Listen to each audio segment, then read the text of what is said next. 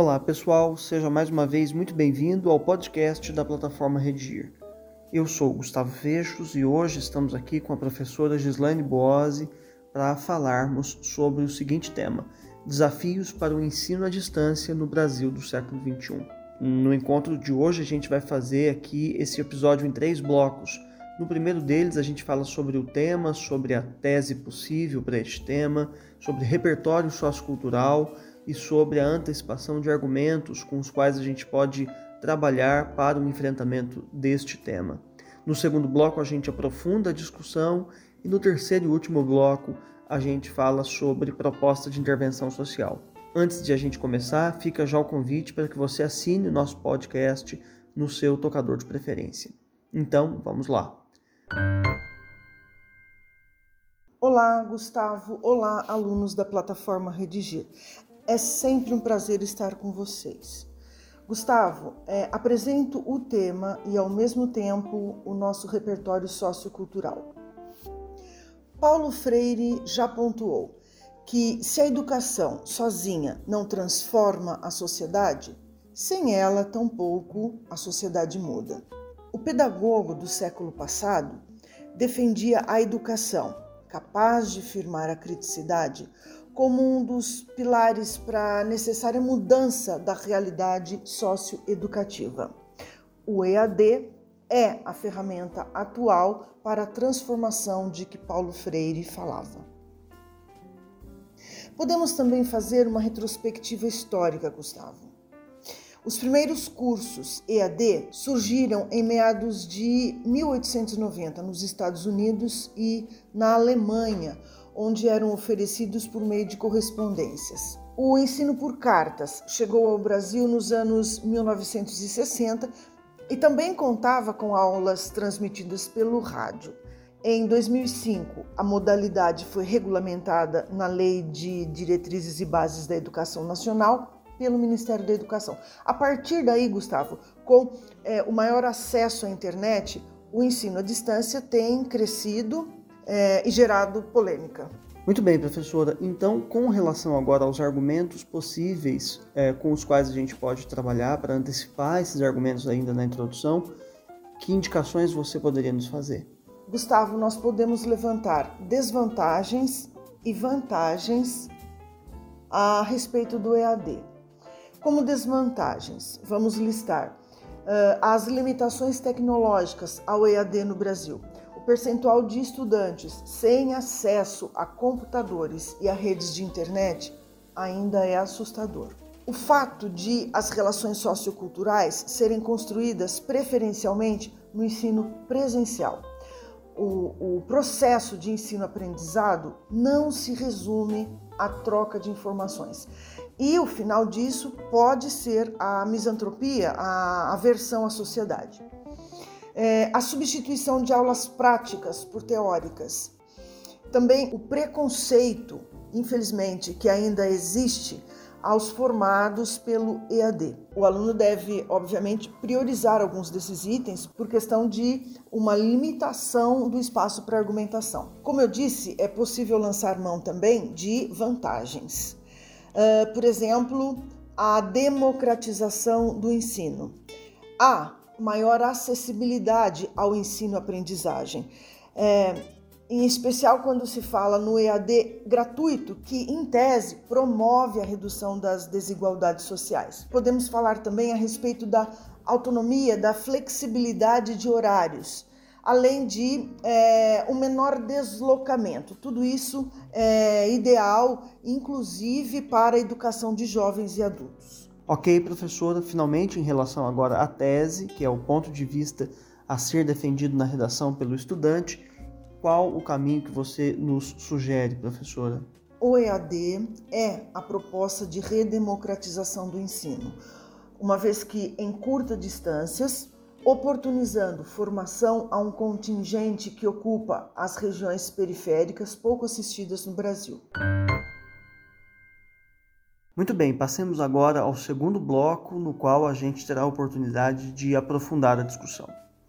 Professora Gislaine, o Brasil, país com dimensões continentais, ainda registra um considerável índice de desigualdade social. é, você vê no EAD, agora uma pergunta, a oportunidade de, de fato, a gente democratizar esse acesso não apenas ao ensino, mas também ao conhecimento? Em outras palavras, será que de fato o EAD é a ferramenta de inclusão social é, que tanto esperamos para pelo menos atenuarmos as desigualdades sociais no Brasil?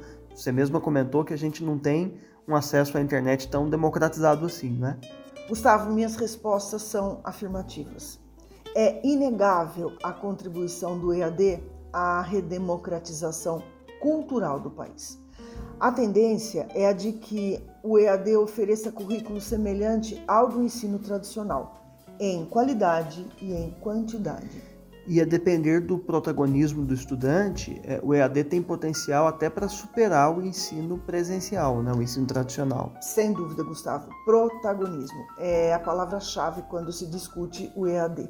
Nesse modelo de educação, o estudante é responsável pelo seu percurso escolar. E quando você se refere ao EAD gratuito, fica claro que se trata de uma alavanca importante para a superação de mazelas sociais que graçam o país.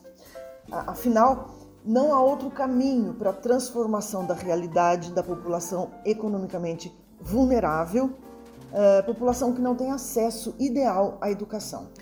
E você acredita, professor, que o EAD pode levar o estudante à misantropia, a um distanciamento social, enfim, a esses efeitos que, em alguma medida, a gente precisa considerar como negativos potencialmente aí do EAD? Eu acho um exagero pensar assim, Gustavo.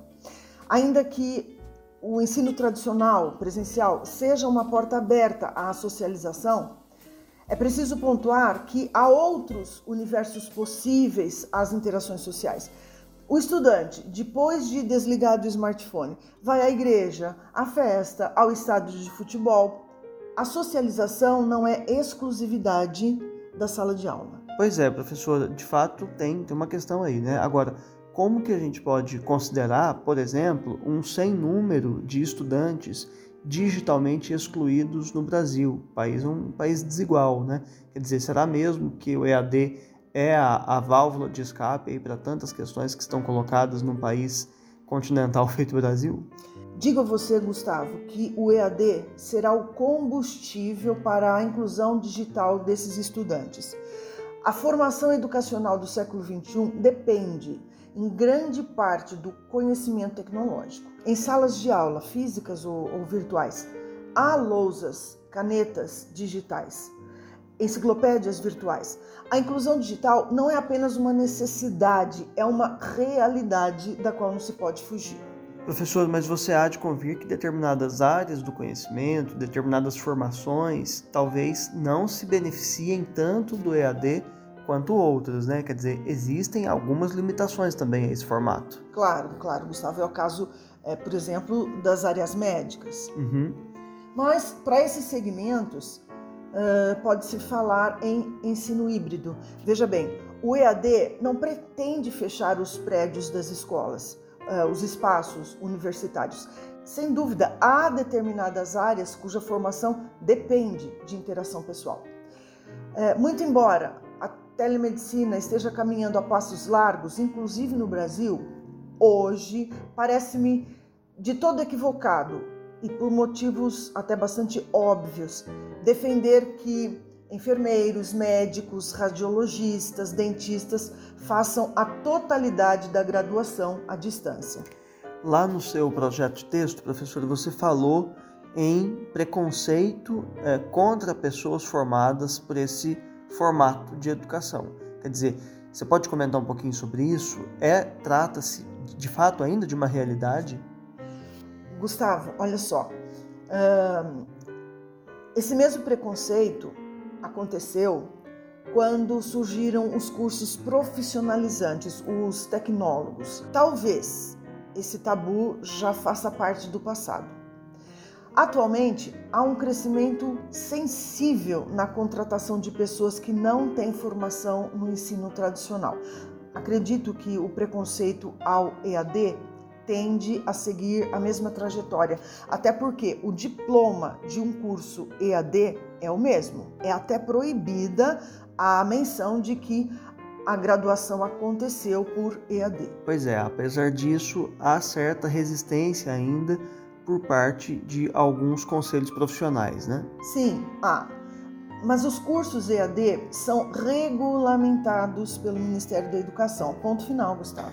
Professora, só uma curiosidade: você acha esse tema potencial à redação da próxima edição do Enem? Sim, e com força. A atual gestão governamental, desde o plano de campanha e, obviamente, desde antes da crise na educação por conta da pandemia, acena em favor do EAD. Muito bem, passemos agora ao terceiro e último bloco, no qual a gente vai falar sobre proposta de intervenção social. Vale lembrar que para o Enem, neste modelo de redação, é indispensável que no parágrafo conclusivo a gente apresente os cinco elementos válidos para esta proposta: né? o agente, a ação, o modo meio, o efeito e o detalhamento de pelo menos um desses elementos. Então, vamos lá, professora, como você pode nos indicar agora a formulação de uma proposta de intervenção social para este tema? Gustavo, eu vou ler a proposta de intervenção da minha dissertação sobre esse tema. Portanto, o EAD é uma realidade contra a qual não se deve lutar. Pelo contrário, cabe aos órgãos governamentais, sobretudo ao MEC, ampliar a oferta de cursos à distância, em especial os gratuitos, quer por meio de canais públicos de TV, quer por meio de sites como o YouTube, os quais têm significativo alcance para a divulgação de materiais, a fim de que, a cada dia, o acesso ao conhecimento seja mais democrático. Para tanto, é preciso também capacitar melhor os professores. Haja vista o fato de que, para a condução de aulas à distância, é preciso conhecimento tecnológico específico. Isso feito, o legado de Paulo Freire, que tanto trabalhou em favor da educação, será preservado rumo a um Brasil mais justo e menos desigual. Muito bem, professor, agradeço então a sua participação aqui com a gente. Um abraço, Gustavo. Até a próxima. E antes de me despedir, fica o renovado convite para que você assine o nosso podcast aí no seu tocador de preferência. Quando você fizer essa redação, mandar aqui pelo seu aplicativo para a gente corrigir. Quando esse texto chegar corrigido, não deixe também de frequentar os nossos percursos de aprendizagem, nos quais há tópicos de gramática, listas de exercício e videoaulas sobre cada uma das suas dificuldades. Finalmente, no site há também uma redação modelo sobre este tema, na qual você também pode se inspirar. Então é isso, muito obrigado e até a próxima.